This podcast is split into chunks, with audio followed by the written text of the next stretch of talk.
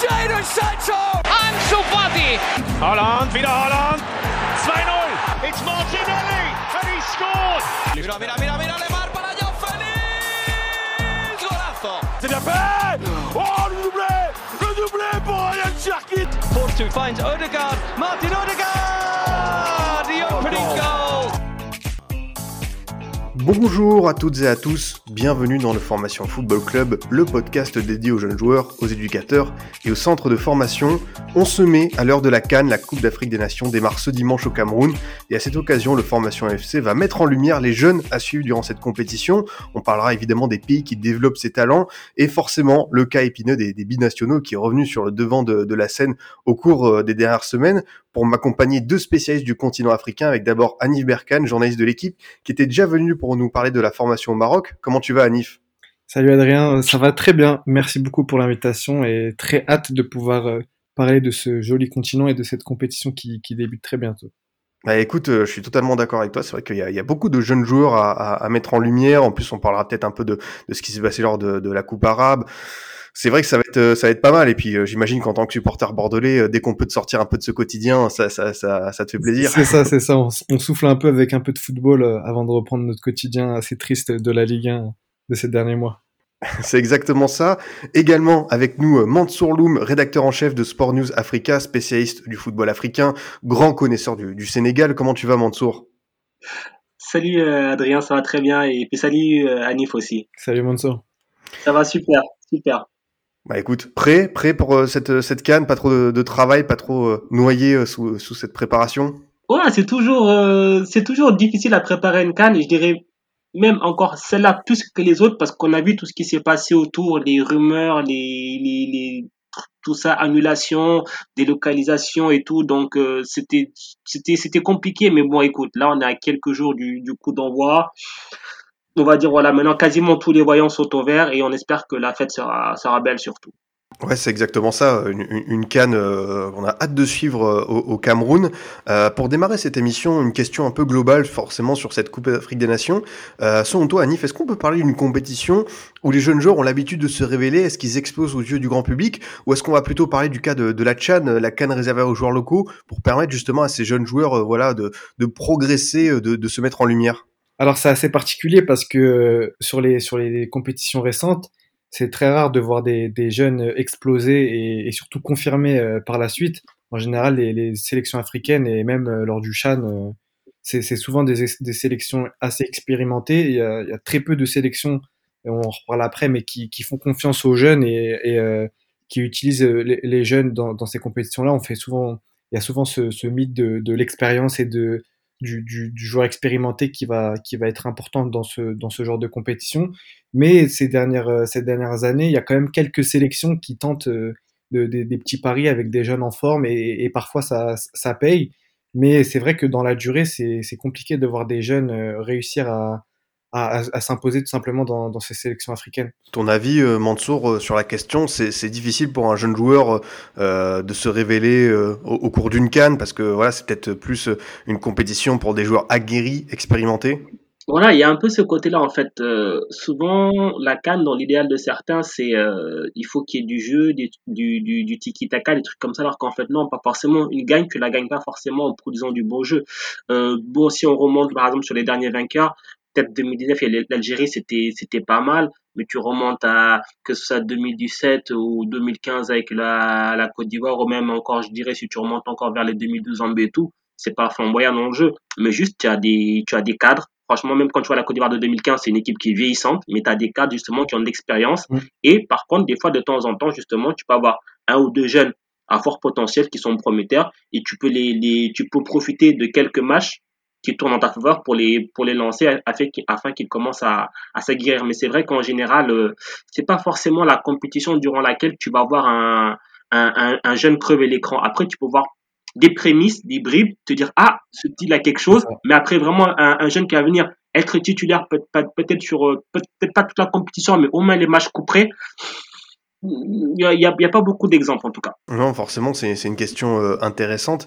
Et pour faire un, un, petit tour de table, pour euh, voilà, euh, évoquer les jeunes joueurs à suivre durant cette compétition. Alors moi, j'avoue aux auditeurs, aux auditrices, j'ai préparé une petite liste de jeunes joueurs à suivre. Mais euh, est-ce que toi, Anif, il y en a un que tu as envie comme ça d'évoquer? C'est vraiment le jeune que tu attends sur cette compétition Bah, d'ailleurs, ouais, tu as fait une petite liste, donc je vais citer d'autres noms. J'en ai deux qui, qui, me, qui me paraissent assez intéressant. D'abord, c'est euh, Mohamed Kamara du Mali, euh, le joueur de, de, Salzbourg, le milieu de terrain. C'est, euh, il n'est pas toujours titulaire avec le, le Mali parce qu'il est dans un milieu relevé avec Bissouma, Samasekou notamment. Mais je trouve que sur cette compétition-là, il a un coup à jouer. Il a joué un peu les derniers matchs, même s'il n'est pas tout le temps titulaire. Il a aussi été sur le banc, il me semble, lors, de la, lors du dernier rassemblement.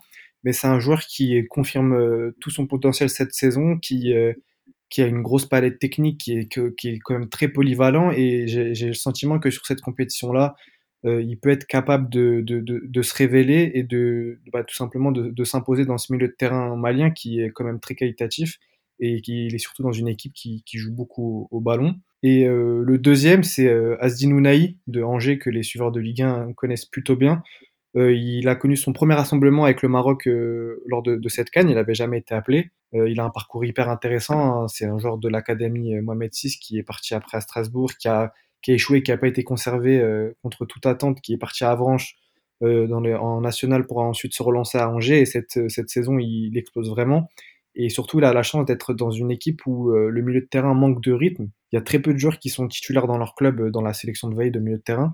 Même Rabat est, est remplaçant. Euh, Barcock qui est très utilisé, euh, Ayman Barcock de Francfort qui, qui a joué euh, même pas quatre matchs cette saison. Donc Unai qui, qui arrive entre guillemets sur la pointe des pieds, je pense qu'il peut être ce joueur qui se révèle au fur et à mesure de la compétition. Ah forcément, c'est deux jeunes joueurs qui sont forcément très intéressants. Mansour, toi, tu as, as, envie de mettre qui en avant? C'est qui qui t'attend un petit peu au, tournant durant cette compétition? Ah ben, forcément, j'ai envie de te dire, en tant que, que supporter du Sénégal, moi j'attends beaucoup de Pape Matarsar. J'espère surtout déjà pour commencer que, que le coach euh, va prendre quelques risques et, et, le lancer de temps en temps quand même parce que c'est vrai qu'il part pas dans la peau d'un titulaire, mais je pense que c'est un joueur qui peut faire des différences euh, pour le Sénégal lorsqu'il rentrera en jeu parce qu'il est il a vraiment un profil de, de, de milieu box to box efficace dans les dans les dans les deux surfaces. Et je pense que ça peut être euh, ce type de joueur qui peut apporter du liant à l'équipe du Sénégal et surtout, même, je pense que pour lui, ça peut lui permettre de regagner en confiance et de se relancer pour la deuxième partie de saison parce que bon, on a bien vu qu'il avait vraiment un gros coup de moins bien du, du côté de Metz. Ça, c'est le premier. Et ensuite, il y en a un second, ben d'ailleurs, il est encore dans le même groupe, euh, le groupe B de cette canne, c'est, c'est le Guinéen Agibou Kamara qui joue à, à l'Olympiakos. Et euh, parce qu'en fait, dans ce milieu de terrain, la Guinée, on parle beaucoup de Nabi Keita, de Amadou Diawara, de Morala Isila, Là, maintenant, on va aussi parler de, de Ilex Moriba qui, qui vient d'arriver. Mais en fait, s'il y en a un qui a vraiment une carte à jouer, c'est, c'est vraiment à Agibou Kamara parce que je pense que, allez, on va dire Nabi Keita est un petit peu intouchable, mais les, les trois autres, il peut, il peut vraiment leur passer devant et je pense qu'il, ça peut vraiment être le, le monsieur plus pour la Guinée euh, durant cette canne tant qu'on y est euh, sur, sur le Sénégal, euh, Mansour, euh, c'est vrai qu'il y a pas mal de jeunes joueurs qui commencent à, à arriver dans, dans, cette équipe. Tu as parlé de Pape Matarsar qui va rejoindre Tottenham la saison prochaine. Euh, il y a les deux Marseillais, euh, Bamba Dieng, Pape Gay. Euh, quel est ton regard justement, toi, sur cette jeune génération sénégalaise qui, qui arrive, qui, qui tape un peu à la porte d'Aliou Cissé de cette équipe A du Sénégal? Mais en fait, ça fait deux trois ans qu'on qu'on attend que certains arrivent. Après, même si on parle entre guillemets, je parle pas du pape du cas Gay parce que on va dire c'est un peu un binational que tu que tu que tu ramènes, mais juste en parlant surtout des des joueurs qui, je dirais entre guillemets, sont nés au Sénégal et ont été formés au Sénégal. Quand tu vois un un Bamba Dieng, Bamba c'est même s'il a pas joué avec beaucoup avec les U20, c'est c'est la même génération que cette euh, équipe des justement des U20 qui a deux ans a fait finale de la Cannes et, euh, et est jusqu'en quart de finale de la, de la Coupe du Monde. Donc c'est la génération des, des Moussa Ndiaye, Ibrahim Crépin et autres. Et en fait, on, disait, on se disait à un moment donné, waouh, cette équipe de U20, elle joue très bien. Il y a des joueurs de caractère et des joueurs à fort potentiel. Quand est-ce qu'ils vont venir frapper à la porte euh, de l'équipe nationale? Ça a même plus de, de, temps que prévu. Mais maintenant, on a vu que Crépin même si malheureusement il s'est fait les, les, les, croisés qui sera absent pour la Cannes, sinon il aurait été, euh, il aurait été dans, dans la liste d'Aliou et même sans doute un, un, titulaire. On a vu Crépin Diata arriver, Euh, il y a le jeune Moussa du Barça qui a fait euh, qui fait entrée-sortie, euh, donc il n'a pas encore une place assurée. Il y a John Lopier de Reims aussi qui était dans cette même équipe dont on commence à parler en, en, sélection. Je pense peut-être pour pour après la Cannes. Donc Bamba Dieng aussi maintenant. Et en fait, on se rend compte que ben ouais, en, en formant au niveau local, ben il y a, y a, un vivier et qu'à un moment donné, il faudra donner leur chance à, à, ces jeunes pour qu'ils la saisissent. Et d'ailleurs, on a vu les, les entrées en jeu de Bamba Dieng elles sont intéressantes. Papier, on l'a pas encore euh, beaucoup vu. il a, il est entré en jeu que, que peut-être un petit quart d'heure et le match était plié, mais, mais c'était intéressant. Et donc tout ça, en fait, ça, on va dire que quand on voit des, des joueurs comme les, euh, comme les Kouyaté, Ganagay et autres qui sont quand même, on va dire, vieillissants parce que ce sont des, des trentenaires et peut-être même pour certains, là, cette canne, ce sera leur dernière grosse compétition. On verra peut-être si le Sénégal se qualifie à la Coupe du Monde, ils vont peut-être essayer de, de pousser jusque-là. Mais donc, on se dit, enfin, il y a la relève qui est en train de frapper à la porte et qui, qui amené à s'imposer. C'est plutôt bon signe euh, pour la suite. Il y a vraiment une transition générationnelle, générationnelle pardon, qui, qui est en train de, de se faire. Là où pour d'autres sélections, ça, ça, ça a mis du temps à se faire. Ton regard, toi, Anif, sur cette jeune génération euh, sénégalaise? Mansour euh, l'a un peu expliqué, elle a vraiment beaucoup de potentiel. Et puis surtout, c'est une, une, génération qui euh, prend son temps, entre guillemets, qui, euh, qui n'a pas brûlé les étapes. Et, et, en club, ils commencent petit à petit tous à se, à se, à se révéler. Et c'est intéressant parce que le, le, le Sénégal, je craignais qu'ils arrivent à un moment à, à, une fin de cycle avec des, des, joueurs vieillissants qui poussent, qui poussent, qui poussent et qui au final euh, laissent pas forcément la place euh, à, à, cette jeune génération. Et là, on voit qu'ils commencent petit à petit à, à s'intégrer dans le dans le dans la sélection. Bamba Dieng, il a un super, euh, il a un très gros potentiel et c'est quelqu'un qui euh, qui est hyper polyvalent et qui peut apporter déjà à cette équipe. Il y a, y a pas mal de, de, de, joueurs comme ça et je pense que justement la transition, ça va être important de la faire rapidement pour pouvoir amener ce, ce, ce, renouveau parce que le Sénégal c'est une des, sélections et une des, équipes avec le plus gros vivier de, jeunes. Donc je pense que c'est hyper intéressant pour, la suite. D'ailleurs, sur, euh, il a évoqué le cas Crépin Djata. Crépin Djata, par exemple, c'est un des joueurs qui s'était un peu révélé à la Cannes 2019 euh, avec, euh, le Sénégal. Euh, et ça fait partie de ces joueurs-là qui ont réussi à s'imposer en tant que jeunes euh, dans, dans une Cannes pour revenir, du coup, euh, comme je le disais, on a préparé une petite liste de joueurs, voilà, de jeunes joueurs qui, ont, qui auront peut-être leur, leur, mot à dire euh, durant cette, cette canne, euh, avec des profils assez euh, différents. Euh, pour commencer, on a parlé, euh, on aime beaucoup la, la, Ligue des Talents, la Ligue 1 dans cette émission, Mansour, et c'est Kamaldine Souleymana, le, le, jeune ailier de Rennes, qui nous a vraiment enthousiasmé durant cette ah. partie de saison. Et je veux juste avoir, toi, ton, ton regard sur son apport, ce qu'il peut donner avec cette équipe du, du Ghana. Est-ce que Souleymana, c'est un peu le, le, le gros talent euh, qu'attendent qu'attendent les supporters ghanéens sur cette euh, décennie?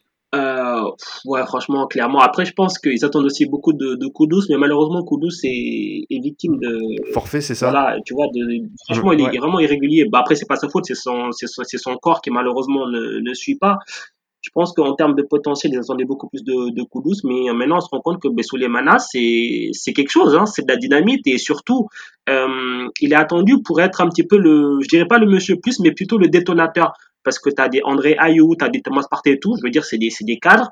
André Ayou en section du, du, du, du Ghana, actuellement, c'est le, le patron, il n'y a personne au-dessus. Mais justement, un, un, un gars comme ouais. Souleymana, ça peut être vraiment un très bon lieutenant pour, euh, pour André Ayou. On l'a vu notamment sur les derniers matchs euh, éliminatoires à la, Coupe du Monde en, vue des barrages. Ça a été vraiment un, détonateur dans son couloir, notamment contre l'Afrique du Sud. Et je pense que ça peut être euh, un petit peu ce que faisait euh, à l'époque Christian Atsu, ce côté un peu, je, je viens, je dribble, je fais le, le en contre je remporte mes duels et puis je crée vraiment le danger dans la surface adverse. Je pense que c'est comme ça qu'il va être attendu sous les manas et puis ça tombe bien parce que c'est un peu le style de, de, jeu qu'il aime bien en fait. Il aime bien provoquer il aime bien aller au duel prendre de la vitesse et il est un contre un. Donc euh, c'est un peu dans ce registre là qui sera qui sera attendu euh, avec le Ghana pour euh, aller euh, sur un autre, autre profil, euh, autre joueur, joueur de Ligue 1 que, que tu connais bien à Nice, c'est euh, Jean Onana qui a montré de belles choses à Bordeaux. Voilà, parce qu'il y a aussi des, du, du, positif du côté des Girondins qui va effectuer sa première canne. Alors je sais qu'il est blessé pour le début de la compétition, mais euh, Onana, toi, quel est ton, ton regard sur ce qu'il peut apporter à cette ouais. équipe du, du Cameroun qui disputera la, la, compétition, on le rappelle, à, à, do, à domicile? Bah écoute, c'est un, un très bon, très bon milieu de terrain. Il l'a prouvé à à Bordeaux, euh, il était capable d'être euh, aussi bien intéressant défensivement qu'offensivement. Euh, c'est quelqu'un qui arrive beaucoup à se projeter, qui est assez libre dans ses déplacements, qui, est surtout sur, qui répond présent dans, l'impact. Après, on sait très bien qu'il est très fragile physiquement. déjà, il arrive un peu blessé à, la canne et en plus, avec Bordeaux, il, a, alterne le bon et le moins bon. Je pense que c'est un, un, jeune joueur à potentiel qui va devoir confirmer un peu sur la durée parce que pour l'instant, il n'est pas capable d'être régulier sur, sur, plusieurs, sur plusieurs matchs, mais dans un milieu camerounais qui, qui manque un peu de, de ce profil-là, je pense qu'il peut être très intéressant avec un Zambo par, par exemple. C'est un joueur qui a, qui a déjà la confiance de, de, son entraîneur et qui de son sélectionneur et qui, euh, qui est considéré comme euh, le futur euh, milieu de terrain de, de, de la sélection euh, dans, dans, cette compétition-là. Je pense qu'il peut aussi aider offensivement parce que le Cameroun, euh, on l'a vu contre la Côte d'Ivoire, même si et pendant les, toutes, les, toutes les qualifications, même s'ils ont réussi à se, se qualifier pour, pour les barrages, c'est une équipe qui est très limitée offensivement, qui a parfois beaucoup de mal à, réussir à, faire la différence. Donc je, pense que lui, il peut avoir ce, côté où il est capable de finir une action, où il est capable d'apporter un peu de, présence euh, en attaque. Donc je pense que c'est euh, un bon profil. Je sais pas s'il sera titulaire parce qu'il est blessé et que je sais même pas s'il va réussir à, à redevenir apte pour, euh, pour le, la compétition. Mais en tout cas, c'est un, un renfort entre guillemets de, de taille pour le Cameroun. Une question, euh, Mansour, par rapport au, justement aux jeunes Camerounais. On sait que Samuel euh, vient d'être nommé euh, président de, de, cette fédération camerounaise. Est-ce que dans ses premières déclarations, dans son discours, il y a quelque chose qui est tourné vers l'avenir, vers les jeunes joueurs, vers du développement? Est-ce que tu peux nous faire un, un petit point sur ce qu'a envie de faire Samuel Eto'o avec les jeunes de son pays? Alors, il a clairement, il a pas cité en tout cas directement les, les jeunes. Son, son programme, il a, il a martelé à, plusieurs reprises d'ailleurs, c'est de reconstruire le football camerounais. Donc après, forcément qu'il y ait des reconstructions, je pense que ça implique les jeunes implicitement, mais à la base, surtout lui, ce dont il voulait, euh, ce, à quoi il veut s'attaquer, en tout cas d'ailleurs, il a commencé à s'y attaquer, c'est tout ce qui est euh, corruption en fait dans le football euh, camerounais. Tout ce qui fait que ben, les, clubs sont sont à la à la, à la traîne euh, que la sélection des fois c'est c'est c'est compliqué déjà s'attaquer à ça restructurer le football camerounais. Et forcément à un moment donné tôt ou tard qui dit restructuration dit formation c'est c'est c'est évident. Parce qu'on se souvient qu'il y a encore quelques années de ça le Cameroun était reconnu pour être une bonne école de formation de joueurs, il y avait des talents camerounais qui sortaient de là, alors que maintenant on se rend compte de plus en plus que le Cameroun est entre guillemets obligé de faire appel à des Camerounais qui sont nés à l'étranger ou évoluent à l'étranger. Et, et c'est en ça que je pense qu'il va, il va aussi se retrousser les manches pour, euh, pour faire du Cameroun un, je dirais pas faire du Cameroun entier un centre de formation, mais en tout cas que certains centres qui avaient une certaine renommée euh, il y a encore quelques années de ça retrouvent de leur, euh, de leur lustre d'antan. Je pense notamment à l'école des brasseries du Cameroun qui a sorti énormément, énormément de, de talents. Ouais. Je pense que ouais, ça va être surtout ça, notamment les brasseries du Cameroun. Il faut vraiment qu'ils qu'il qu recommencent à sortir des talents parce que c'est une des principales euh, académies du pays. Et surtout, dans la formation, ils ont pris énormément de retard sur les, les gros concurrents entre guillemets du, du, continent. Donc, euh, je pense qu'il c'est même obligatoire de, de, proposer un, vrai plan de formation parce que on se rend compte et certaines sélections, heureusement, s'en sont rendu compte que il fallait réussir à, produire des, des, à former des, des, jeunes joueurs et ne plus compter sur les binationaux. Et euh, je pense que certaines sélections ont déjà compris et le Cameroun est comme très en retard comparé à certaines sélections là. Ouais, merci pour euh, ce petit point sur euh, le football camerounais parce que c'est quelque chose dont tu n'as pas forcément l'habitude de, parler, de savoir un petit peu l'état des lieux sur, euh, sur place. Pour évoquer un autre jeune et même mettre en lumière un petit peu une compétition, c'est la fameuse Coupe arabe remportée il y a un mois par, par l'Algérie avec un milieu de terrain tunisien qui évolue du côté de, de Manchester United. C'est Animal Mejbri qui a brillé, vraiment, on peut le dire, hein, à Nif et qui a peut-être prouvé durant cette compétition que ça, il va faire partie des, des vraiment des grands à, à, surveiller de près lors des, prochaines années. Est-ce que tu peux peut-être nous parler un petit peu de, son profil, de son parcours et de ce que ça peut donner euh, avec euh, la Tunisie? Bah écoute, c'est un jeune qui avait énormément de potentiel déjà quand il était euh, dans les équipes de jeunes. Il a, il a été transféré à, à Manchester United euh, il, y a, il y a un an déjà. Et, D'accord, on rappelle, hein, c'est ça? Ouais, c'est ça. Hum. Et, et il était déjà considéré comme une, une star. Et d'ailleurs, bah, la Tunisie a, on en reparlera après pour les binationaux, mais la Tunisie a, a fait des pieds et des mains pour réussir à le récupérer et la fédération française de la FFF était aussi sur le sur le dossier donc il a, il a finalement choisi la Tunisie parce qu'on l'a mis au centre d'un projet de, de avec les jeunes et, et donc ça l'a intéressé euh, il a un profil très intéressant honnêtement. Je l'ai euh, je l'avais quasiment jamais vu jouer. J'avais vu une seule entrée je crois avec Manchester euh, en équipe de jeunes. Et puis euh, là je l'ai découvert à la, coupe arabe. Euh, il m'a beaucoup étonné parce que c'est un jeune qui a tout juste 18 ans et qui euh, m'a semblé déjà très mature, aussi bien dans son jeu que physiquement euh, dans, cette Coupe arabe, parce que c'était cette Coupe arabe, c'est un, vrai test pour lui. D'ailleurs, c'est pour ça que le Manchester United a accepté de le libérer aisément, parce que dans cette Coupe arabe, il faut rappeler que les 99% des, joueurs, c'était des joueurs qui étaient qui évoluaient dans des championnats locaux ou dans les championnats d'Arabie Saoudite ou du Qatar, du Moyen-Orient. Et lui, c'est un des rares de Manchester United, donc d'Europe, qui euh, libéré pour jouer cette compétition-là. Et euh, il a été très convaincant, honnêtement, dans, dans, son, dans ce jeu. J'ai senti beaucoup de maturité. Il était dans une, dans une équipe avec euh, énormément de joueurs qui jouent dans l'équipe 1 hein, de, de, de, la Tunisie, donc qui seront à la, à la Cannes. Et il n'a pas semblé aussi euh, dépaysé que ça. Il a, été, il a montré de la personnalité. En finale, face à l'Algérie, ça a été un, un des joueurs qui a, qui a eu beaucoup de tempérament, qui, n'a pas hésité d'aller au, duel, et, etc. Donc je pense que cette coupe, de, cette coupe arabe lui a fait beaucoup de bien. Ça lui a permis d'avoir du temps de jeu face à des pros, ce qu'il n'avait pas de, depuis le début de, de, sa carrière. Et je pense qu'il peut avoir un, un, un, coup à jouer dans un milieu de terrain un peu vieillissant où il y a deux trois, deux, trois têtes, mais qui, où il manque un peu ce profil jeune. Euh, et, et, et, la Tunisie a besoin un peu de, de ce côté-là. Ouais, euh, Mansour, tu, tu, partages euh, ton avis sur, euh, sur euh, son avis sur Mejbri. C'est, quelqu'un qu'on, surveille de près en Afrique. On sait qu'il va faire partie des, des, des joueurs qui vont compter à l'avenir. Et c'est vrai que au passage, la Tunisie qui a su le, le convaincre rapidement de, de rejoindre cette sélection. En tout cas, on lui souhaite hein, de, de, faire déjà une grande carrière et de faire partie justement des, des futurs talents tunisiens et africains. Et c'est vrai que je rejoins Anif sur le côté. Moi, ce qui m'a marqué euh, durant cette Coupe arabe de, de Hannibal c'est euh, son caractère. Je veux dire, il, s'est vraiment affirmé parce que souvent dans, dans nos sélections africaines, mais quand tu es, quand es jeune, que tu viens d'arriver, ben, tu arrives un petit peu sur la pointe des pieds, puis tu regardes ce que font les autres et tu te mets un peu au diapason. Lui, il n'a pas fait ça. Il a joué son football et d'ailleurs, plutôt très bon football. Il a aussi fait preuve de, de, caractère et de tempérament quand il le fallait.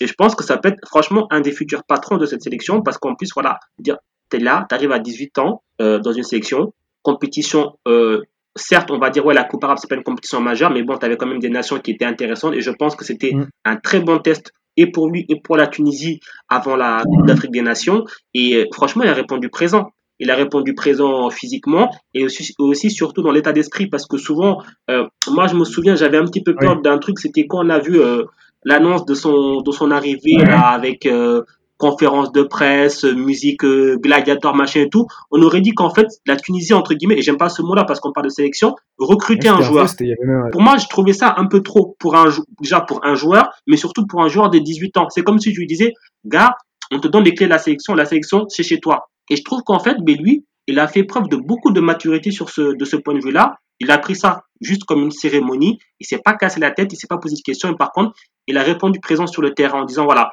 entre guillemets, vous avez misé beaucoup sur moi, mais moi je vais vous le rendre sur le terrain. Et je pense que sa coupe arabe était très intéressante, prometteuse. Et euh, franchement, s'il arrive à confirmer sur la canne, ça peut vraiment être intéressant, d'autant plus qu'il y a énormément de forfaits en Tunisie et que ben, je pense qu'ils vont devoir aussi se reposer sur lui pour, euh, pour espérer aller loin. Un autre euh, jeune joueur euh, tunisien que, les Lyonnais connaissent bien, même s'il il a, il est, il est vite parti euh, du, de, de l'OL à Nif, c'est Hamza Rafia, qui est le joueur de la Juventus, qui est du côté du Standard de Liège, qui fait de belles choses cette saison en, Jupiler League. Et pareil, en termes de, de, jeunes joueurs pour renouveler cette équipe tunisienne, lui aussi il a une, une carte à jouer. Tout à fait. on l'a vu l'année dernière où il avait marqué avec la Juventus son, son premier but en, en pro, c'est euh, un joueur qui est ultra intéressant offensivement. Cette année, au standard, il se, il se régale. Euh, il est ultra mobile et il est très libre. Et justement, ça, c'est un peu dans le même sens que, que, euh, que pour Mejbri. Il arrive dans une sélection où il a un coup à jouer parce que c'est une sélection un peu vieillissante offensivement. Euh, il se repose encore sur Kazri, sur Msekni, qui sont des, piliers de la sélection, mais qui arrivent à un moment où euh, ils ne peuvent plus assumer ce rôle de, de, de, de, de, de leader offensif euh, à chaque match. Et donc, il faut forcément que, le joueur puisse, euh, enfin, que les deux joueurs puissent à un moment se reposer sur un autre profil. Il y a Sliti aussi, qui est un ancien de, la Ligue 1 et qui, euh, qui, est aussi vieillissant. Donc, Rafia, il a, il a ce profil-là un peu jeune. Il a, il a pour le moment pas, pas réussi à s'imposer en, en, sélection. Il est dans une équipe où euh, ça tourne très peu en attaque. Oui, finalement, la Tunisie, hein, c'est souvent les, les, les, mêmes joueurs. Euh, je crois qu'il a, je crois qu'il a, il a dû faire, il a 15 sélections déjà, mais euh, il est, euh, c'est un, un, Ouais, c'est ça. Il a, il a très peu d'entrée en jeu. On sent que c'est un joueur qui, qui a besoin de s'imposer. Je sais pas si, ça, ce sera possible pour lui de le faire dans cette canne, même s'il y aura pas mal de forfaits. Donc je pense que il aura l'occasion de, de, de, de, jouer. Mais c'est un joueur sur lequel la Tunisie se, se repose. Et, justement, c'est intéressant parce que la Tunisie euh, arrive avec une génération qui commence petit à petit à se, développer et euh, c'est très intéressant pour la suite parce que la, Tunisie a eu un creux, un générationnel pendant de, de nombreuses années là. Ouais, merci pour euh, cette présentation euh, assez complète de, de, Rafia. Euh, et je suis sûr que ça peut être un des, des jeunes qui peut tirer un peu son, son, épingle du jeu durant cette, cette compétition. Un autre jeune joueur qu'on ne connaît pas forcément, je pense, en France, mais qui fait de très très belles choses en, en Bundesliga, c'est Odilon Kosunu, le défenseur ivoirien de, de Leverkusen. Pareil, Mansour, est-ce que tu peux un peu nous en parler? Parce que gros transfert et surtout beau gabarit, il faut le dire. on sait que les éléphants voilà, sont un petit peu un peu en crise parce que voilà, il n'y a pas eu cette qualification, enfin euh, l'accès au barrage de la Coupe du Monde, et peut-être que Kosunu peut faire partie de cette nouvelle génération qui peut aider ces, éléphants à se relever. Je ne sais pas s'il partira titulaire parce que ça dépendra aussi du, du système que mettra en place Patrick, euh, Patrice, pardon, Patrice Baumel. Mais parce que des fois il joue à, à, à 3 DR, des fois à 4. Mais je pense que ça peut être un joueur qui aura son mot à dire, notamment quand on prend en compte le contexte Covid. Et je pense qu'il y a beaucoup d'équipes qui vont devoir faire euh, tourner sur sur certains matchs. Mais euh, ouais, Odilon, écoute, c'est euh, c'est la formation à sec. Hein. La sec, c'est une formation d'excellence en Côte d'Ivoire. Donc, quand il sort de la sec, tu sais jouer au football, hein, ça y a pas le souci là-dessus. Et ouais, c'est un défenseur déjà, c'est un, je veux dire, c'est un beau bébé, hein. Quand tu le vois, quand tu le vois sur le sur le terrain, je, je pense qu'il ouais, il fait au moins 1m90 si, si ce n'est plus. Et mais surtout, il est voilà, il est il est adroit dans ce qu'il fait, il est bon dans ses interventions, il a une bonne lecture de jeu. Et forcément, je veux dire, euh, ses performances, elles étaient remarquées à Bruges. Il, il a fait une deux bonnes saisons à Bruges, deux très bonnes saisons qui étaient vraiment prometteuses. Et derrière, tu as le Bayern qui, le Bayern, pardon, Leverkusen qui, qui sont le coup et qui, qui dame le cul un petit peu à tout le monde. Et euh, ouais, c'est, c'est un défenseur d'avenir et je pense qu'ils ont fait un, un joli coup.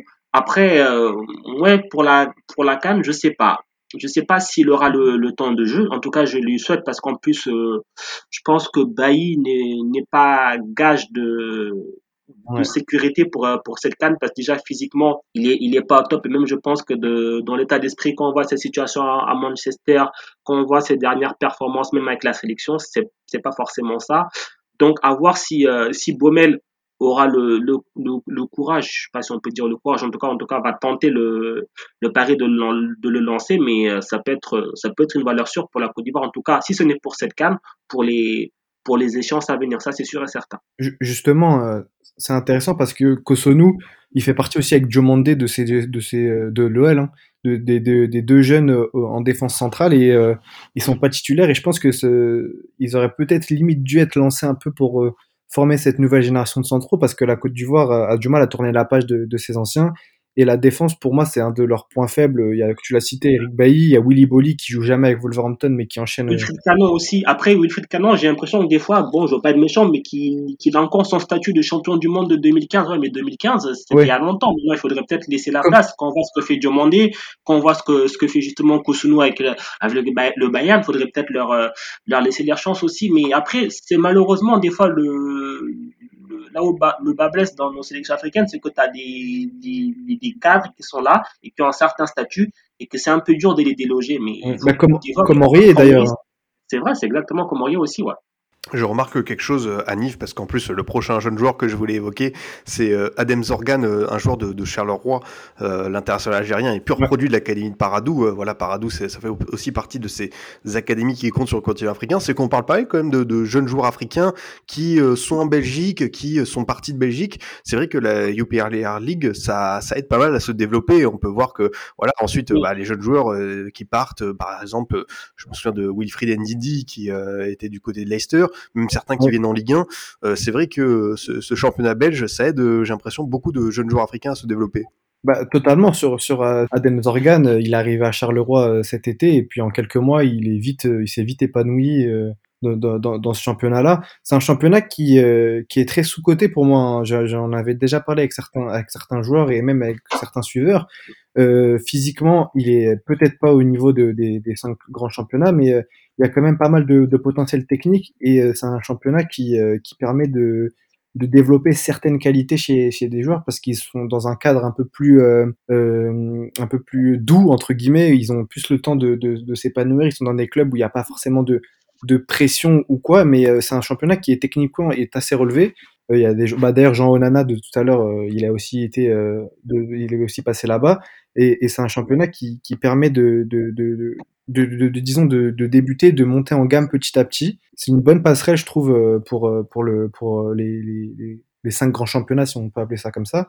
Mais pour pour revenir sur Zorgan, c'est un joueur qui a été très impressionnant. en Algérie, il était considéré déjà comme un très très gros potentiel à son départ du Paradou, hein, qui a formé Atal, Ben Sebaini ou Boudaoui euh, récemment. Euh, c'est un joueur qui, qui, a, qui a vite euh, conquis entre guillemets la, la, Belgique et il a un profil hyper intéressant parce que il est ni 6, ni 8, ni 10, il a un peu tout à la fois, c'est assez, assez abstrait son, son, son, positionnement et pourtant il répond toujours présent. Et surtout, il a eu la, la chance d'avoir un Jamel Benmadi qui l'a progressivement intégré dans, dans son effectif et dans, un, dans une équipe où les milieux sont, sont vieillissant et où il n'y a pas encore vraiment de référence à part Benasser et Fegouli, mais Fegouli, je crois qu'il est blessé. Je pense que Zorgan, il aura certainement un, coup à, jouer dans ce milieu-là. On a parlé, euh, Mansour, de, l'académie de Paradou, et c'est vrai que euh, ce serait intéressant d'avoir ton, ton, regard là. Mais euh, c'est vraiment une académie qui compte, qui s'est développée ces dernières années avec euh, cette volonté justement de mettre au cœur un petit peu ce football de rue, de le transmettre à certains joueurs. On peut le voir avec Atal en Ligue 1, qui a ce côté instinctif. Et c'est vrai que Zorgan, pour avoir vu quelques, séquences de sa part à Charleroi, il s'inscrit justement dans cette lignée un peu de football de rue. C'est exactement ça, en fait, et euh, je pense que c'est un petit peu maintenant, ça va être, en tout cas, je sais pas s'ils vont le changer ou pas, ça va un petit peu être l'identité de, de, du Paradou, justement, d'avoir ce, côté de joueur, je dirais pas, pas forcément de rue, mais de joueur d'instinct. Le joueur d'instinct, ben, c'est le gars qui, des fois, va te sortir le truc qui n'est pas forcément académique, c'est-à-dire dans, dans le sens où, euh, là où, euh, je sais pas, moi, dans certains championnats, on va te dire, non, écoute, tu vas faire le truc, le circuit de passe comme ça, mais lui, il va avoir l'instinct de te faire, de te le faire différemment. Et d'ailleurs, quand on voit des fois comment, comment on joue Atal, ou même des fois aussi comment on joue Ben Sebaini à Mönchengladbach, ça rentre exactement, en fait, dans cette, euh, dans cette façon de penser là, en fait. Alors, certes, ça veut dire juste, tu as le schéma normal, mais aussi des fois, ben, tu as ce côté, as ce côté instinct un peu plus impulsif où, ben, tu vas faire le geste qui, qui n'est pas attendu et qui pourtant, justement, sera efficace. Non, forcément, c'est très, très intéressant.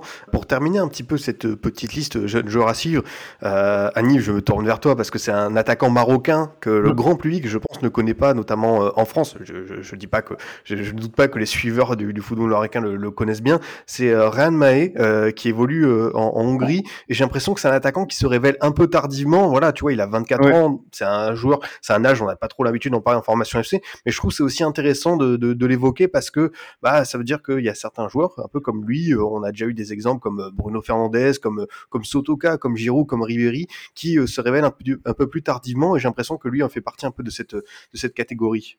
Bah, c'est exactement ça. Déjà, il est formé au Standard de Liège, donc encore en, encore en Belgique, et c'est, euh, il a été considéré comme un des gros potentiels de, de la de la sélection de la de la formation du Standard. Et c'est hyper intéressant parce que il a un parcours très très peu commun dans le football professionnel. Il a il a quitté le Standard pour aller au Danemark. Après, il a évolué à Chypre. Euh, puis après, il est parti en, Hongrie. C'est des, des pays qui sont très éloignés de, de, de, de, de des, top pays européens de football. Et euh, c'est intéressant parce que j'ai pu, j'ai eu la chance de discuter avec lui de, ce, de ce parcours-là. Et euh, il a évoqué ce côté, euh, il n'était pas mature pour le football de, de, de haut niveau. Il, il, a estimé que justement ces, euh, ces expériences dans ces pays-là lui ont permis de, de, de, se remettre en question et de, de voir une autre, de, le football de manière différente dans un contexte où il était plus du tout le, le jeune espoir de, de, de, sa, de son centre de formation et de son pays, parce qu'à ce moment-là, il jouait avec la, il était en jeune euh, équipe belge. Mais c'est un, un jeune qui avait été repéré avec le Maroc euh, quand il avait 19 ans. Il avait, il avait été convoqué euh, avec, euh, avec le Maroc en 2015 sans jamais jouer. Et puis il s'est révélé, il a été repéré par Vaïd euh, en Hongrie cette année à Ferencvaros, qui a joué la Ligue des Champions, euh, les, les, les, les, qualifications, les, les, barrages, et puis qui, sont, qui, ont, qui ont été reversés en, en Ligue Europa par, par la suite c'est un joueur qui, a, qui est en grande forme en ce début de saison. Il a marqué 13 buts et il, est, il a 9 passes décisives, je crois, de, depuis le début de saison une vingtaine de matchs. Il est en confiance. Et puis, euh, Veid Lodzik, qui aime bien un peu chercher ce, ce, petit profil, euh, l'oiseau rare, ce petit, euh, ce petit joueur inconnu. Il est parti le récupérer là-bas et puis il, a, il lui a fait confiance dans son attaque et euh, ça a tout de suite matché entre, entre les deux et, et donc, du coup il, il reste sur quatre buts et quatre passes décisives sur les derniers rassemblements. Qu'il a sept sélections donc c'est énorme. Euh, Il est, euh, il est en grande confiance. Euh, T'as l'impression que tout ce qu'il fait il réussit. Et euh, ouais, s'il explose, il explose sur le tard, donc c'est un profil hyper intéressant parce que il a pas forcément eu le, le parcours euh, parfait. Et pourtant euh, 5-6 ans plus tard après sa, sa première convocation où il a disparu des radars, il arrive à revenir en, en sélection un peu de, de nulle part et il a saisi sa chance sur les sur les derniers matchs. Donc c'est un profil intéressant et en plus euh, il va disputer une canne au Cameroun qui est le pays de son père, donc euh, je pense que c'est un joli euh, clin d'œil sachant qu'il a la chance de jouer en sélection avec son frère Sami Mae qui est aussi en- avec lui en club. Donc c'est vraiment un particulier. Comme, comme tout à l'heure avec Mansour, on a évoqué le travail d'Aliou Cissé avec les jeunes joueurs. Toi, quel est ton, ton regard sur euh, ce qu'a pu faire Vaïd? Alors, je sais que dans la précédente émission sur la formation au Maroc, on avait déjà commencé à l'évoquer, mais voilà, ça fait euh, pratiquement un an qu'on avait fait cette émission. euh, Peut-être que ça a évolué. Quel est toi ton regard justement sur le travail de Vaïd avec euh, les jeunes joueurs marocains? Bah écoute, quand il est arrivé après la, la Cannes 2019, il a, il a fait le ménage. Hein. Clairement, il a enlevé tous les cadres, euh, que ce soit les, euh, les Belanda, les, les Benassia, bon, qui avaient pris sa retraite, Boussoufa, El Ahmadi, c'est des joueurs des vieillissants. Et il fallait, et Girard, et il fallait euh, enlever tout ça. Et, et, Vaïd a fait confiance à des jeunes joueurs qui n'avaient pas forcément euh, prouvé encore en, en équipe 1. Je pense à Abourla, le, le, le, joueur de, de la Z Alkmaar qui en Eredivisie, qui euh, n'est pas titulaire dans son club, mais qui était considéré comme un, un potentiel. Il lui a fait confiance en sélection. Il a, il a osé se lancer quelques jeunes et, et c'est tout à son honneur parce qu'il était, il arrivait dans un contexte où euh, les supporters demandaient des résultats et lui, il a préféré prendre le temps de, de, de lancer des, des jeunes pour pouvoir euh, ensuite les, les intégrer et construire quelque chose sur le, sur le long terme. Je pense à Barcock qui a 23 ans, à Shahir qui a 23 ans, euh, Shahir de Cupière, et, et c'est des, des joueurs qui, qui sont inconnus du, du grand public, mais que lui a, a, a, a lancé. Et euh, il a essayé, au début, il a essayé, euh, ça s'est fait progressivement, si je peux dire, en fait. Il a commencé avec des taraptes, des cadres pour pas non plus chambouler toute, l'équipe. Puis au fur et à mesure, il a commencé à, intégrer des, des jeunes joueurs un peu, un peu partout, aussi bien dans le 11 titulaire avec des Louza qui a 23 ans, qui, ou des, ou des Shahir ou des, des mais euh, il a aussi, euh, aussi su se, se, se, se reposer sur, sur, des, sur, des, sur des jeunes dans la rotation. Donc euh, c'est, je trouve qu'il a réussi à trouver un, certain équilibre. Et euh, je pense que ça peut être euh, bénéfique pour la sélection sur le long terme parce que ça va permettre à certains joueurs d'acquérir en, en, en expérience. Et euh, par exemple, tout à l'heure on citait Unai, ça m'étonnerait même pas que Vaïd le lance euh, dans, dans la compétition et qu'il puisse même finir titulaire. Mansour, euh, on a parlé euh, voilà, de, de, de, ce que pouvait faire le Sénégal, de ce que pouvait faire le, le, le Maroc. Euh, Peut-être un petit mot sur justement l'un des favoris, si ce n'est le grand favori de cette compétition, l'Algérie, qui aimerait bien euh, conserver son, son titre. Euh, toi, quel est ton regard sur euh, le travail de Jamel Benadi avec euh, les jeunes joueurs algériens?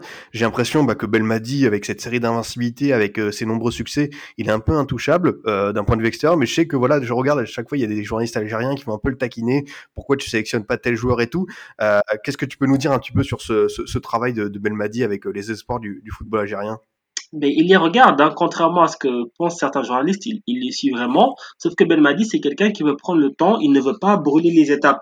Mm. Parce qu'il a, il a déjà essayé de, de, de ramener des jeunes et, et de les lancer, et en fait, ça le fait pas. Ça le fait pas, et du coup, malheureusement, c'est un jeune que tu peux potentiellement griller pour la suite.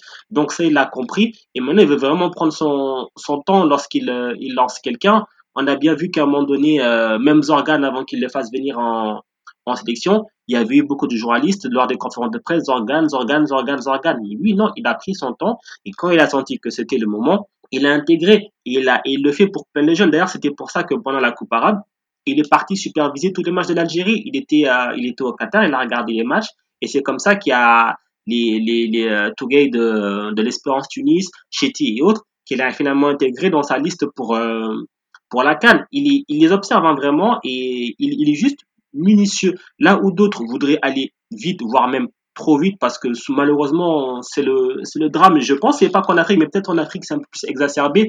Lors, notamment, des conférences de presse, t'as toujours, oui, pourquoi un tel et pas un tel? Pourquoi un tel et pas un tel? Pourquoi est-ce que ce jeune qui joue là-bas, est-ce qu'il est machin? Et en fait, des fois, des journalistes, il, il, enlève sa casquette de journaliste et il, met celle de sélectionneur. Sauf qu'en fait, t'as qu'un sélectionneur. Et bon, dans le cas de l'Algérie, c'est Belmadi.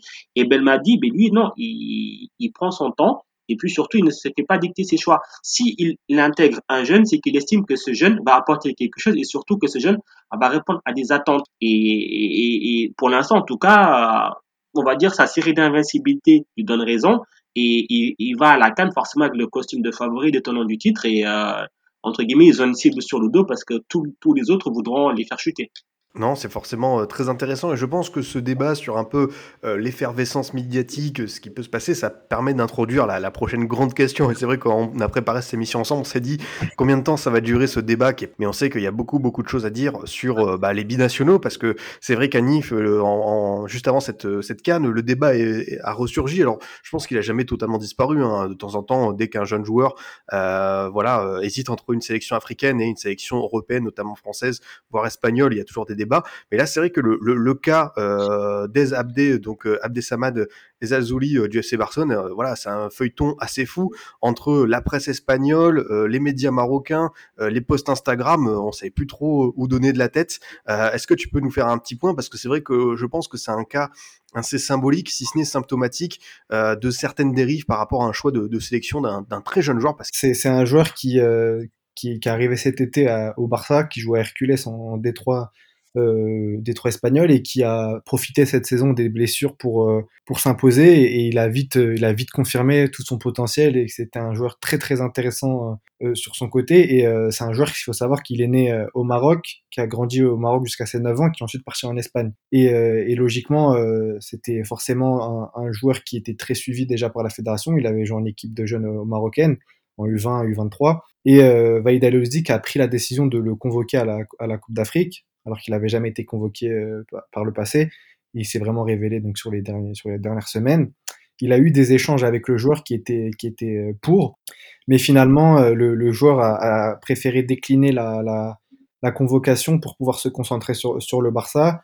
Entre-temps, il y a eu les rumeurs de il a décliné parce qu'il veut choisir l'Espagne, il a décliné parce qu'il a, il a pas envie de représenter le, le Maroc, donc ça s'est un peu envenimé. Et puis, on connaît un peu comment fonctionnent les médias espagnols et catalans où euh, ils défendent surtout les intérêts de, leur club et de leur sélection. Donc il y a eu tout, ce, tout cet environnement un peu malsain pour, euh, le joueur. Et puis euh, devant ça, il y avait des déclarations de Vaïd qui, qui certifiaient que le joueur avait bien donné son accord et que il allait, arriver le 3 janvier. C'était la date à laquelle la FIFA a décidé de libérer les, internationaux. Donc du coup, il y a eu un peu toute cette polémique qui est née avec des posts Insta du joueur qui, qui mettait en bio le drapeau du Maroc, puis après il mettait des, musiques où ça cite des, des, des, son origine marocaine. Enfin, il y avait un peu tout ce, tout ce jeu-là. D'ailleurs, je pense que ce qui lui a fait du tort auprès des supporters, c'est que sa communication était très très mal gérée.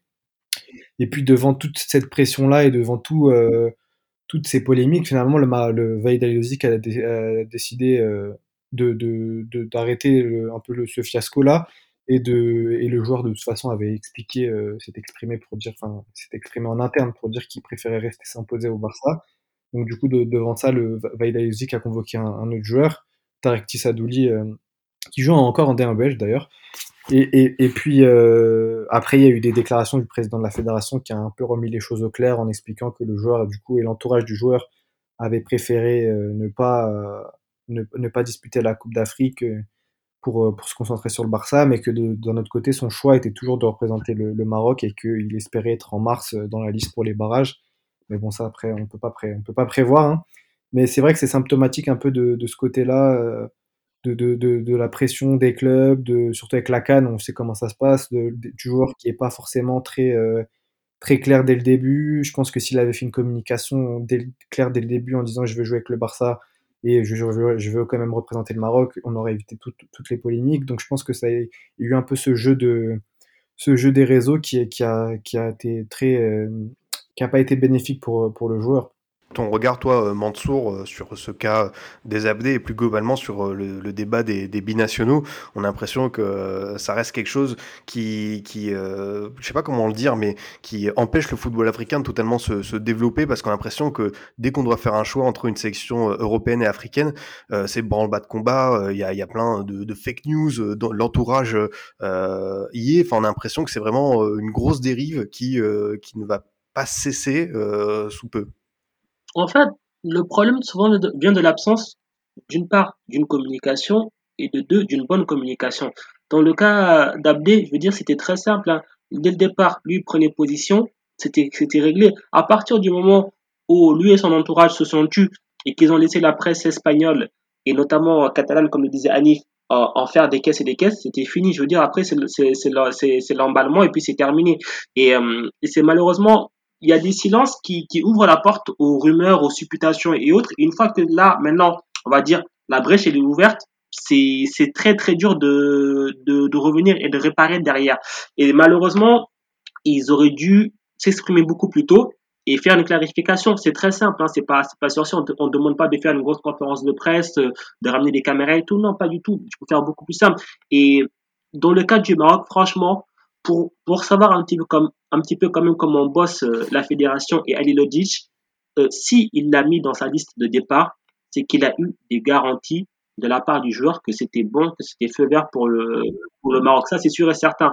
Après, ceux qui sont venus dire que oui, finalement, il va se rétracter pour jouer pour l'Espagne, moi, j'y crois pas du tout. Moi, je pense que il veut jouer pour le Maroc et qu'il jouera pour le Maroc, sauf que malheureusement, euh, le contexte En, janvier encore pour cette édition exceptionnelle et le contexte aussi du Barça sportivement qui, qui est à la rue et qui a quand même besoin de ce, de ce joueur-là fait que ben, il y a eu des pressions pour qu'ils se disent bon ben finalement Xavi vient d'arriver, il me fait confiance, j'ai une place encore à, à gagner parce qu'en plus il y a Ferran Torres qui, qui débarque et tout. Donc il vaut, il vaut peut-être mieux rester en club pour quand même en plus à son niveau assurer certaines choses pour peut-être justement pour le mois de mars ou même peut-être après parce que malheureusement imaginons qu'il ne vienne pas au mois de mars, j'ose même pas imaginer comment ça va remettre une pièce dans la machine. Mais en tout cas, pour qu'au mois de mars ou après, ben, ils reviennent dans de bonnes dispositions, dans de bonnes conditions, et puis que ben, au, fur et à mesure, ils s'intègrent. Je pense que c'est juste, il aurait fallu euh, communiquer sur ça.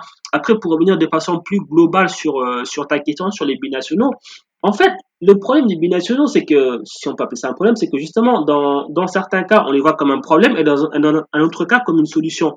Et en fait, il n'y a pas, je pense pas qu'il y ait une vérité globale. Le souci, en tout cas, de beaucoup de fédérations africaines qui font appel à des binationaux à tort et à travers, moi, j'estime que c'est de la paresse. C'est de la paresse dans le sens où, entre guillemets, mais tu ne bosses pas ta formation, tu ne bosses pas ton foot local non plus. Et du coup, pour compenser ces lacunes-là, et pour aller vite surtout, parce que qui dit formation dit du temps. Et le football, malheureusement, c'est un des sports où on va aller toujours plus vite, on veut tout tout de suite. Mais forcément, tu as T'as un gars qui a, qui a 20, 21, 22, 23, voire 24 ans, qui a été formé ailleurs, qui est, déjà pré-opérationnel, ben tu, tu vas le démarcher pour qu'il vienne jouer pour toi. Ça va beaucoup plus, plus vite que de former un gamin qui a 12 ans jusqu'à ses 18 ans. Et pour moi, c'est ça que j'appelle la, la paresse. Sauf que, ben, il y a l'effet pervers et ça se retourne contre toi. Quand tu as de bonnes générations, ben, tu as de bons binationaux. Ta sélection, elle en profite.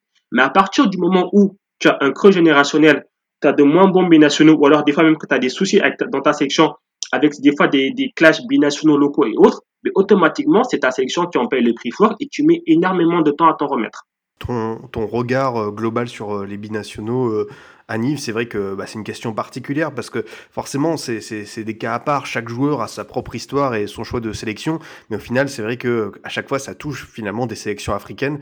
Donc, on est obligé d'en de, parler, d'en faire pas une vérité générale, mais de, de mettre ça sur, sur, sur la table tout simplement. C'est ça, et puis euh, forcément, il y a de plus en plus, on est dans un monde où il y a de plus en plus de, de joueurs un peu partout dans, dans, dans les différents pays. Les, les, les diasporas s'éparpillent un peu partout dans chaque pays du monde. Donc du coup, ça, ça renforce ce, sentiment-là et c'est toujours la même chose.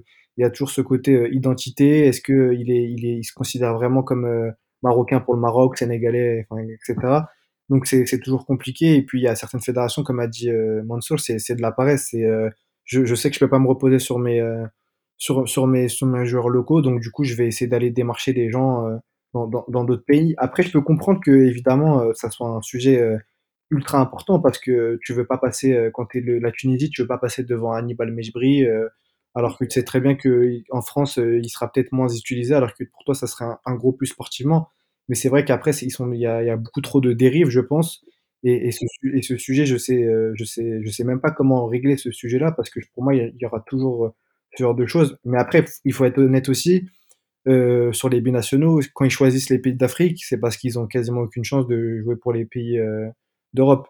C'est très rare de voir un, un jeune joueur africain choisir son, pays d'origine parce que alors qu'il a, il est courtisé par son, club, par son club par sa sélection. Donc euh, en, en, vrai, il y a quand même cette, cette limite-là. Mais je pense que ce débat-là, il sera toujours, euh, il sera de plus en plus présent parce que ça, ça, il y a des binationaux partout maintenant. Euh, tu peux réussir à attacher, rattacher des, des, des joueurs avec un arrière-grand-père, un, un, père, enfin bref, il y a, il y a beaucoup trop de, de dérives et euh, je, je, pense que ça, qu'il faudrait juste être clair dès le début et, et éviter toutes les polémiques en, en, disant non, à 25 ans, je suis pas encore prêt. Par exemple, Moussa Dembélé, là, j'ai vu son interview où il dit que enfin, c'est lunaire, ouais.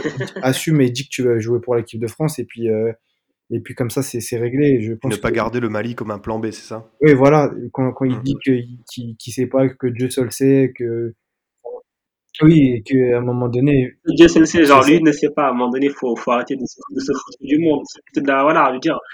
En fait, c'est de la diplomatie, mais en gros, dis que tu n'es pas prêt à jouer pour le Mali. En fait, je veux dire, souvent il faut que, euh, on va dire, les, supporters de sélection, des fois, on va dire, je dirais pas mettre leur fierté de côté, mais arrête sans cesse de, de, de mettre en avant le côté, la fibre patriotique. Parce que quand on, met tout, que cette fibre patriotique en avant, des fois, on ne réfléchit pas. Et du coup, en fait, euh, il y a un effet pervers qui se crée parce qu'un tel ne veut pas jouer pour toi, il se fait attaquer, il se fait insulter, il se fait lyncher. Je veux dire, ça, au final, personne, personne n'en sort gagnant et personne n'en sort grandi. Euh, moi, un joueur qui ne veut pas jouer, qui ne veut pas jouer pour une sélection africaine et qui finalement limite se dit, je n'aurai pas de carrière internationale, ma foi, si c'est ton choix, il n'y a pas de souci, assume-le. Mais je préfère juste qu'en fait, que quand un joueur fait la démarche, en tout cas quand il est contacté par une sélection africaine pour jouer pour, euh, pour celle-ci, que ce soit pas juste entre guillemets par opportunisme. Parce que malheureusement, et là, c'est vraiment ça qui m'énerve des fois, c'est que tu vas voir ben, un joueur binational quand, quand il vient comme ça, euh, entre guillemets en mode pièce rapportée, mais il prend la place de quelqu'un d'autre. Et souvent, ces mecs-là, quand ils viennent, ils viennent à la veille de grosses compétitions. C'est-à-dire que pendant, pendant des mois et des mois, tu as des gars qui ont, qui ont galéré dans des éliminatoires, dans des qualifications, qui sont allés aux quatre coins de l'Afrique, sur des pelouses des fois catastrophiques, dans des conditions déplorables. Et finalement, ben, tu as un d'eux, on le sort du groupe pour faire venir un monsieur plus binational qui vient juste par opportunisme. Moi, c'est vraiment en ça que ça me gêne. Je préfère que les BD joueurs, des fois, ben, qui prennent le temps de la réflexion en se disant, OK, si je viens, je viens, OK, mais je m'investis à fond.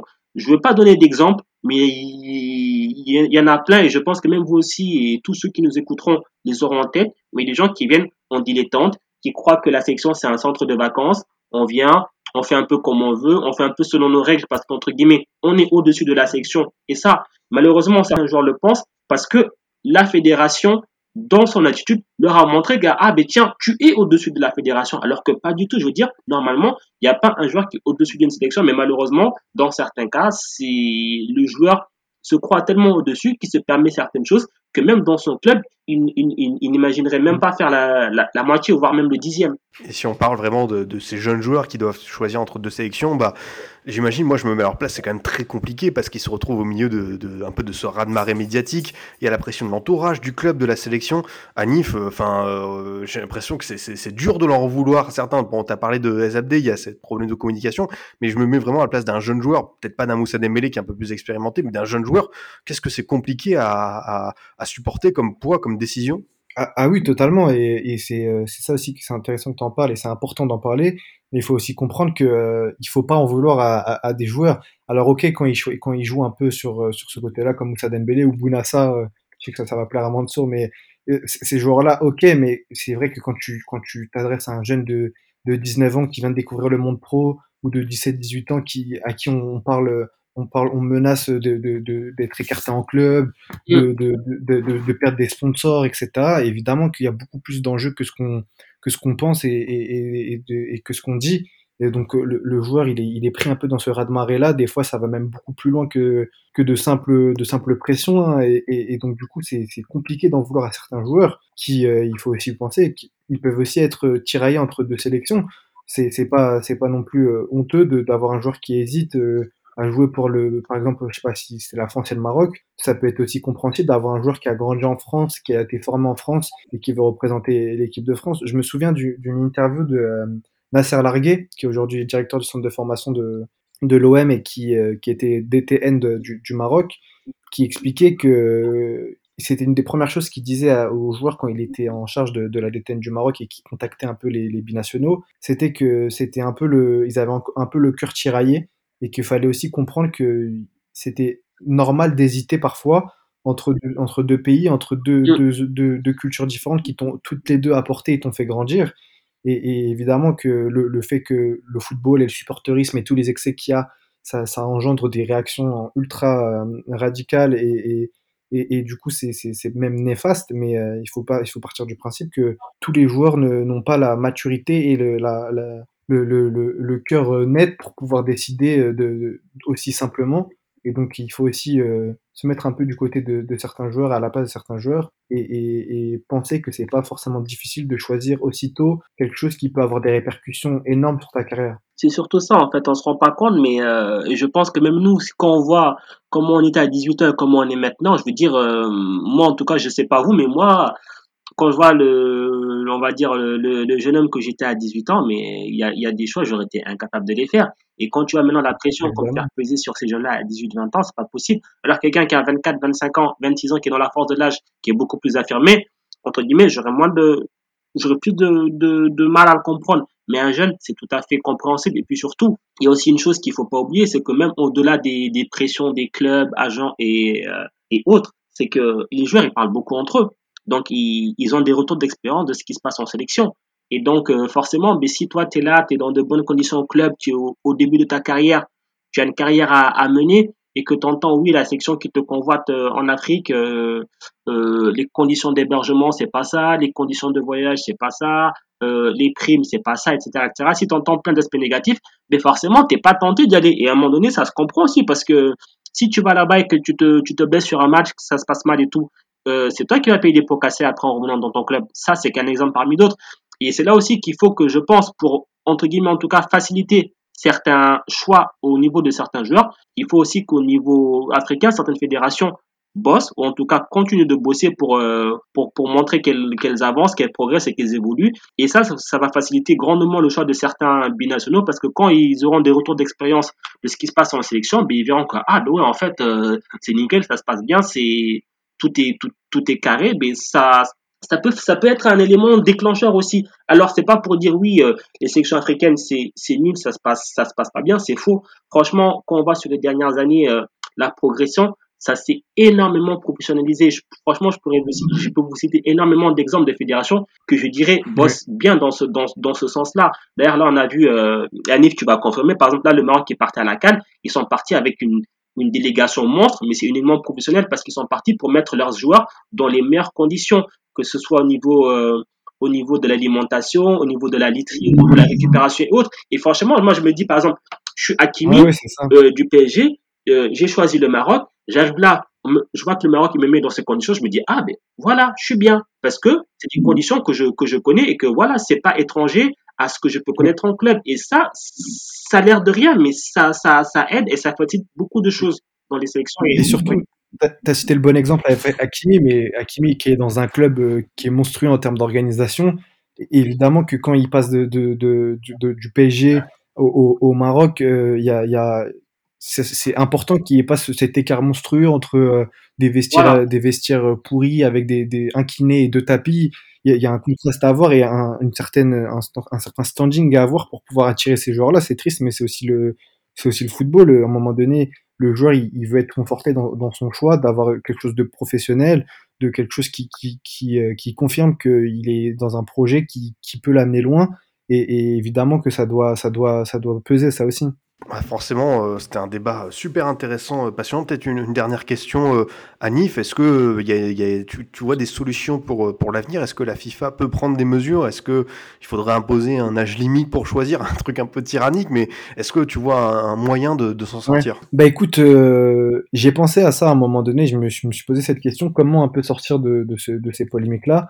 L'âge limite, je sais pas si c'est possible parce que au final, euh, si le, le, le, joueur euh, hésite euh, sur sa décision, tu peux pas le forcer à, dire, à, lui dire prends, une décision et, et puis et puis basta. Je pense que c'est compliqué parce que je- j'en ai parlé un peu avant, mais je je vois pas trop comment il pourrait un peu arrêter cette cette vague de, de binationaux et de débats incessants parce que ils défendront toujours leur, toujours plus leurs intérêts chaque camp et puis surtout ça devient de plus en plus politique.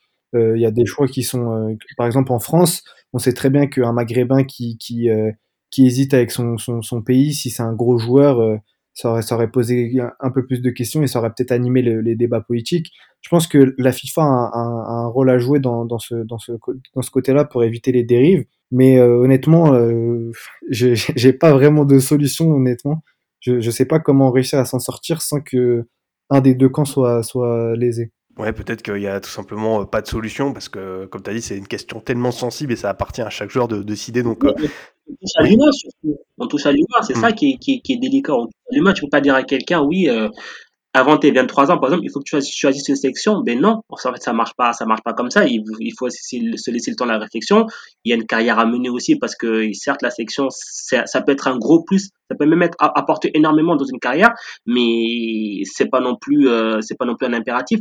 Donc, c'est très, très compliqué. Je vois pas, en fait, comment est-ce qu'on pourrait légiférer pour dire à quelqu'un, ah, jusqu'à, jusqu'à tel âge pour choisir une sélection, après c'est fini. En fait, euh, non. Et puis même, t'as des gens aussi qui sont arrivés sur le tard qui sont pas forcément binationaux, hein, mais juste, mais voilà, ils sont arrivés sur le tard en sélection. Donc, euh, ça va être très, très délicat de, de, trouver un cadre légal, en tout cas, pour, euh, pour pouvoir trancher euh, sur cette question-là. Je, je, pense que la solution peut venir des fédérations en, se disant, si il, refuse la sélection pendant un certain moment, je peux me faire une croix sur lui. Exactement. c'est que, c'est que je, il ne veut pas et que le jour où il voudra venir, c'est que je suis juste sans plombé et que non, ça marche Exactement. C'est ça. Je pense que la fédération, si les, si les fédérations adoptent une politique stricte en disant ce jour-là, on l'a contacté et il a émis des doutes, on lui, on lui laisse, euh, on, lui, on l'a convoqué deux, trois fois, il, il veut toujours pas. Je pense qu'à un moment donné, il devrait dire non.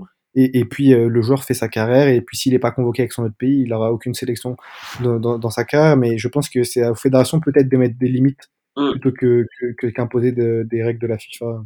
Exactement. C'est sûr, en tout cas le débat des nationaux il est, il est tellement large et on pourrait encore en, parler euh, pendant euh, plusieurs euh, dizaines de, minutes, mais un petit mot sur une autre problématique qui est apparue durant cette canne.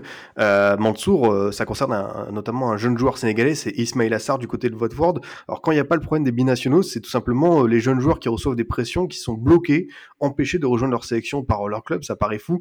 Et c'est aussi un petit peu le problème de ces clubs qui n'acceptent pas forcément de libérer leurs joueurs au, cours du, au cours de la saison? Bah oui, il part du principe que je paye, je décide. Ouais, mais ça, ça se passe pas comme ça. Alors certes, oui, il y a cette canne qui est en plein mois de janvier, qui, qui a été décalée, qui, qui emmerde beaucoup de, de clubs parce que forcément, ils ont des impératifs, notamment ben, Watford, ils jouent, ils jouent leur maintien en première ligue, donc ça, ça se comprend. Mais à un moment donné, il le savait aussi que cette compétition, elle a été fixée dans le calendrier de la FIFA, le calendrier mondial. Donc, il, il le savait qu'il euh, y a cette compétition. D'ailleurs, il n'y a pas que le cas Ismail Assar. Mais d'ailleurs, Watford, franchement, on les avait vus venir depuis des semaines. Hein, parce que dès l'annonce de la blessure d'Ismail Assar, ils ont dit que oui, il faudra d'abord attendre trois semaines. Ensuite, réexaminer avec un nouveau protocole et tout. Ça marche pas comme ça. Ils ont essayé, essayé le coup avec, euh, avec, euh, avec Adam Massina. Anif, tu me, si, tu me dis si je me trompe. Quand il s'est blessé, ils ont dit oui, grave blessure. Le mec, trois semaines après, il recourait partout. C'est ça, grave blessure, tu vois. Donc, en fait, juste, ils essayent. Après, moi, je vais pas leur en vouloir d'essayer. C'est des, entre guillemets, c'est des employeurs. Donc, forcément, ils veulent avoir leur, le joueur à leur entière disposition. Mais à un moment donné aussi, je pense que quand tu retiens le joueur et que tu l'empêches d'aller dans sa sélection, tu ne respectes pas d'une part la sélection, ça c'est sûr et certain, mais surtout tu ne respectes pas aussi le joueur. Parce que si le joueur, honnêtement, il ne veut pas, il ne veut pas aller, c'est lui qui va venir frapper à ta porte et dire, euh, coach, machin tout, je ne veux pas y aller.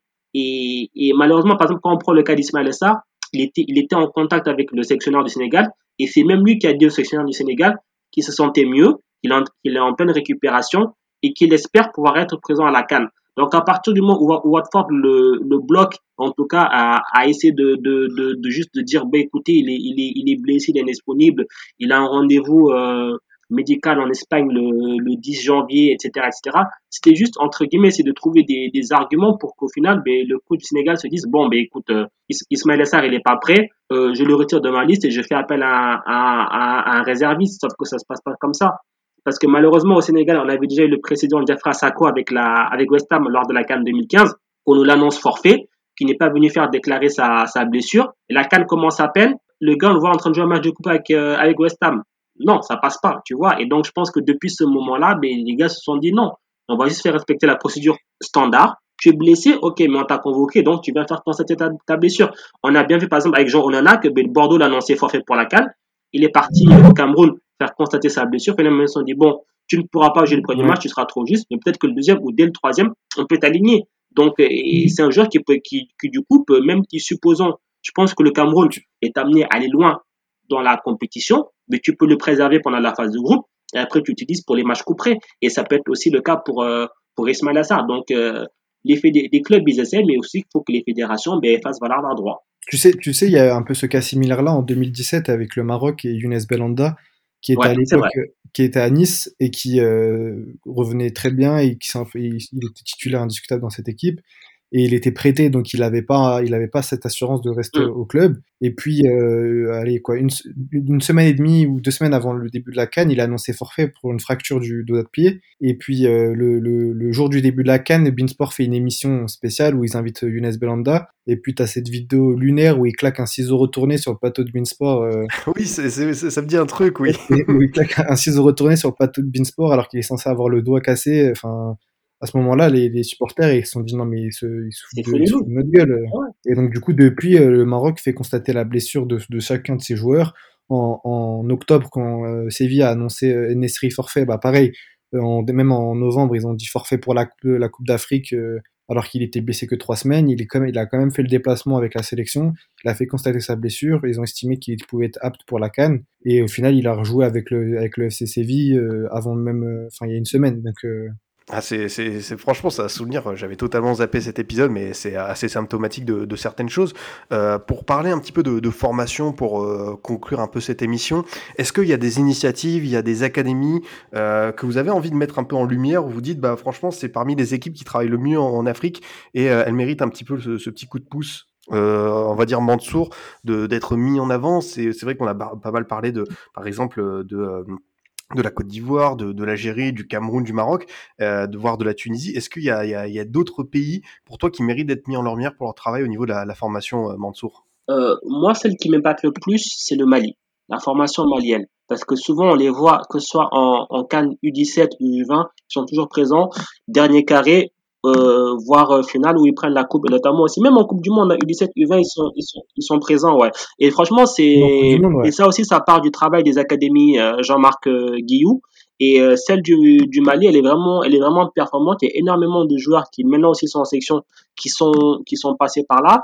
Et souvent, voilà, je veux dire, les, les médias, on, on met les coups de projecteur sur les euh, sur euh, Génération Foot, Jambar, Académie euh, Mohamed VI, euh, maintenant Paradou, euh, Asek et autres, ben en fait, ben, tu as le Mali aussi, c'est un, c'est un sacré vivier et justement, on se rend compte que ben en fait, tous les deux ans, les mecs, quels que soient leur, euh, quels que soient les, les formateurs et autres, ben t'as une génération qui qui sort et qui fait une, une bonne canne U17, qui fait une bonne canne U20, et quelques années après, ben c'est des gens qu'on retrouve dans la sélection A. Je pense notamment à des à des Adama Traoré, à des Moussa Djenepo et autres, mais c'est des gars qui ont, qui ont commencé avec les U17, U20 et maintenant on voit où est-ce qu'ils sont et on se dit en fait, waouh, les mecs, ils ont réussi à mettre en place une vraie continuité. Parce que malheureusement, c'est le drame dans pas mal de sections africaines. On voit des, des jeunes qui font des Cannes U20, Coupe du Monde U20 et après, ils disparaissent des radars. On les revoit à 26, 27 ans. Ils n'ont jamais été euh, internationaux plus tard. Alors que là, en fait, dans le Mali, ils ont vraiment une espèce de continuité et c'est aussi un peu le cas au Nigeria maintenant, beaucoup plus. Notamment, on a vu les, les Ozimen, Yenacho et Nakwali. C'est des mecs qui, qui, ont fait U17, U20, certains avec les mêmes les U23, et maintenant ils sont chez les A, et on voit qu'il y a une continuité.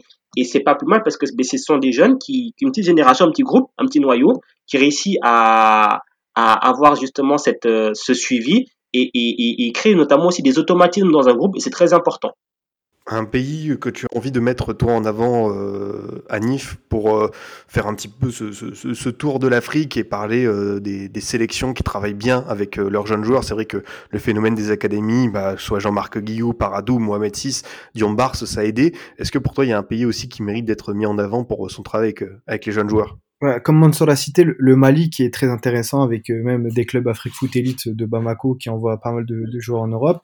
Il y a aussi la Guinée que, que, qui, qui essaye de petit à petit de, de construire ses, ses centres de formation, des, des, académies aussi.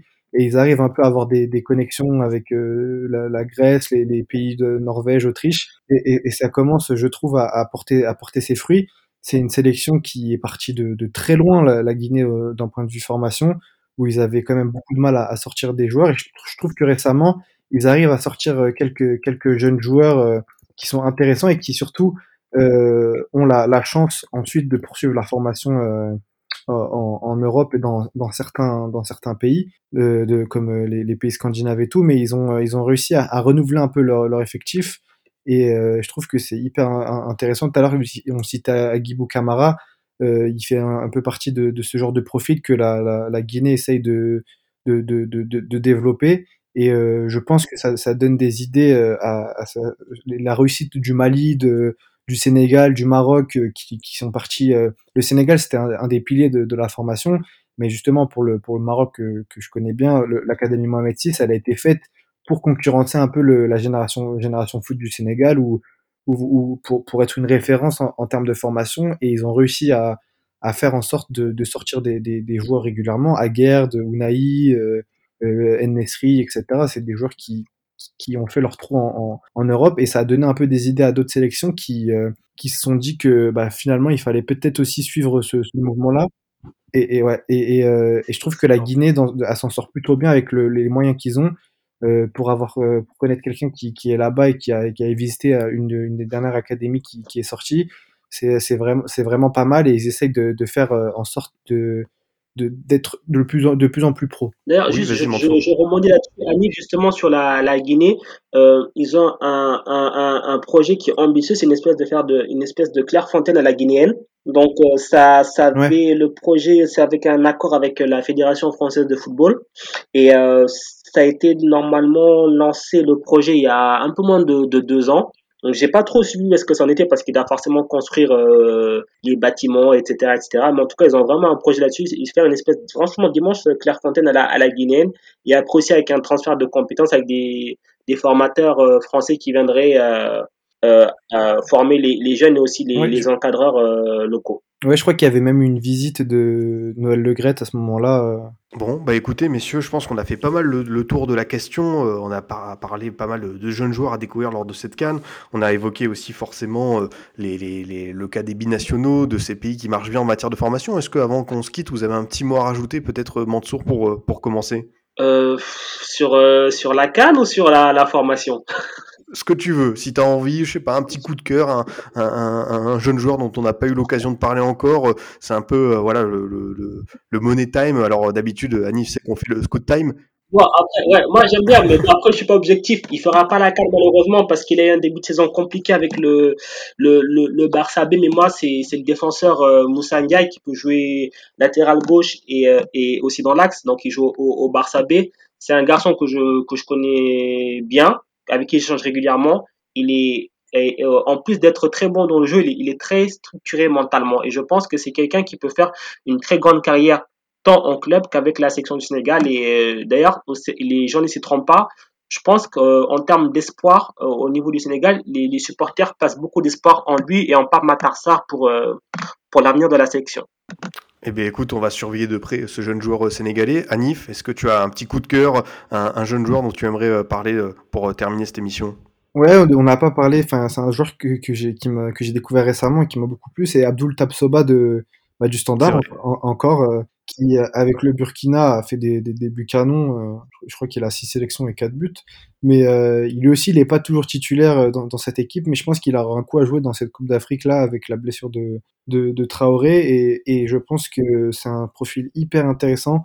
C'est un, un, jeune qui, qui, a, qui a vite pris ses, pris ses marques en, en Belgique qui a réussi à faire euh, son petit bonhomme de chemin et qui, et qui a réussi à, à s'ouvrir les portes de la sélection. J'ai beaucoup aimé c'est ce que j'ai vu euh, dans ces, dans ces derniers matchs.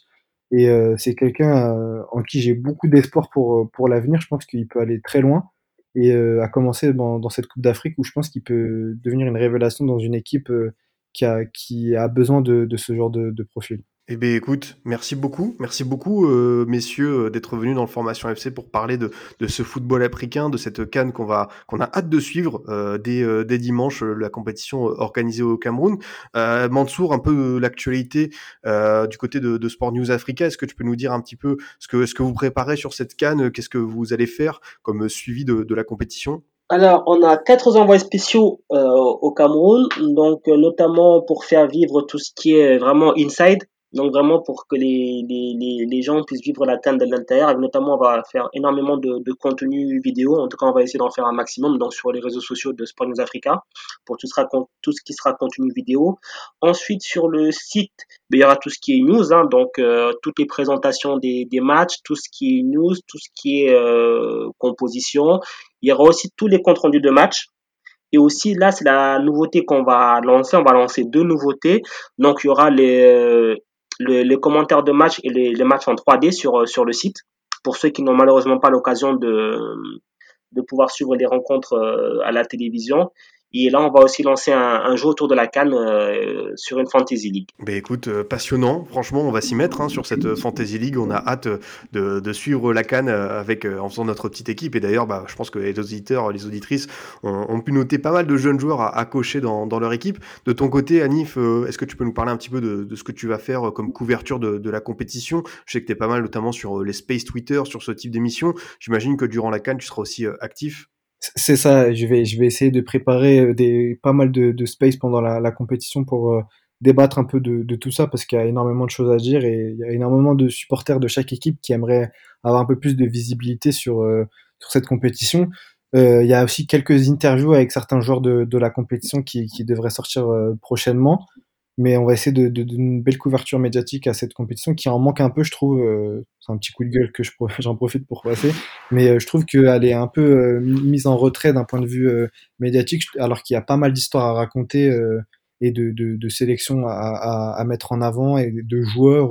Et je trouve que c'est un peu ces derniers temps dans les dans les médias, que ce soit français, anglais ou quoi, même certains africains, il y a c'est très faible, je trouve, en termes de couverture mais on va essayer de, mettre en avant un peu tout ça et de, faire plaisir surtout parce que ça reste du foot et c'est une compétition qu'on aime et donc on, on, veut que ça se passe bien et qu'on puisse en, se régaler avec.